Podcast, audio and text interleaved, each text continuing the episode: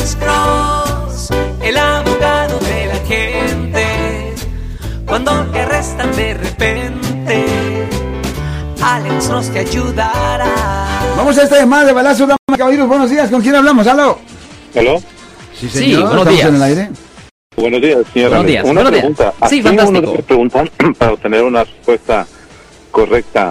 Una persona que ha sido sentenciado por tres años y está en la cárcel de San Quintín. La prisión, ¿tiene ok, la prisión. ¿Tres ok. años o un 50%? Ok, ok, esa es una buena pregunta.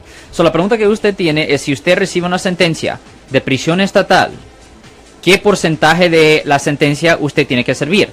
Es correcto. Ok, deje preguntarle esto. ¿Usted sabe la razón por cual esta persona fue sentenciada? Porque el cargo hace una diferencia. Por violo.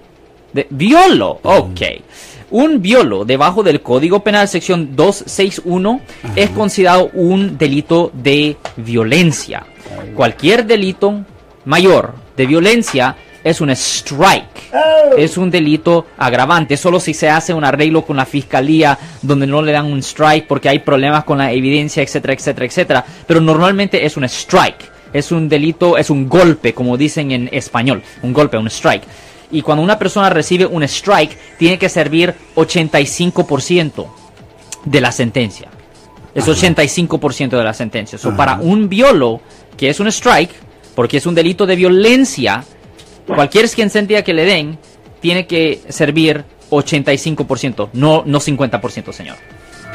Porque el, el, el consejero que tiene a cargo la persona por la cual estoy hablando Ajá. le dice que solamente piensa cumplir, va a cumplir la mitad de su, de su sentencia. Mm, No, no si es un strike. Absolutamente no.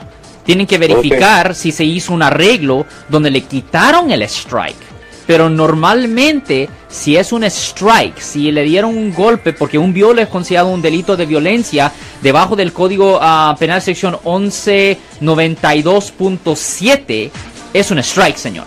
Y, y esa negociación en la cual le pudiesen quitar el strike se hace eh, antes de la sentencia. Absolutamente. Antes de la sentencia, parte de un acuerdo con la fiscalía, es parte de lo que se hace en ciertas situaciones si hay dificultades en probar el caso. Right. O en otras situaciones la- se hace un arreglo con un strike si una persona tiene antecedentes viejos con strikes. Déjeme darle un ejemplo, Marcos. Supongamos que usted ah, fue acusado cuando usted tenía 20 años de ladrones, de entrar a una propiedad y robar cosas. Debajo del Código Penal sección ah, 459, que es de ladrones, eso también es un strike. Es un delito agravante. Ok, ahora supongamos que ahora unos dos o tres años después, ahora usted tiene 23 años, ah, le presentan cargos por vender, por vender drogas, Ajá. vender y transportar drogas. Ajá. Eso también es un strike, especialmente si usted tenía una pistola en su persona. Right. Eso también es un strike. So, ahora usted tiene dos strikes teniendo cuando usted tenía 20 años y otro cuando tenía 23 años. Dos strikes. So, supongamos que ahora que usted tiene, I don't know, 50 años, Ajá. o 30 años después, usted es acusado de haber cometido otro delito.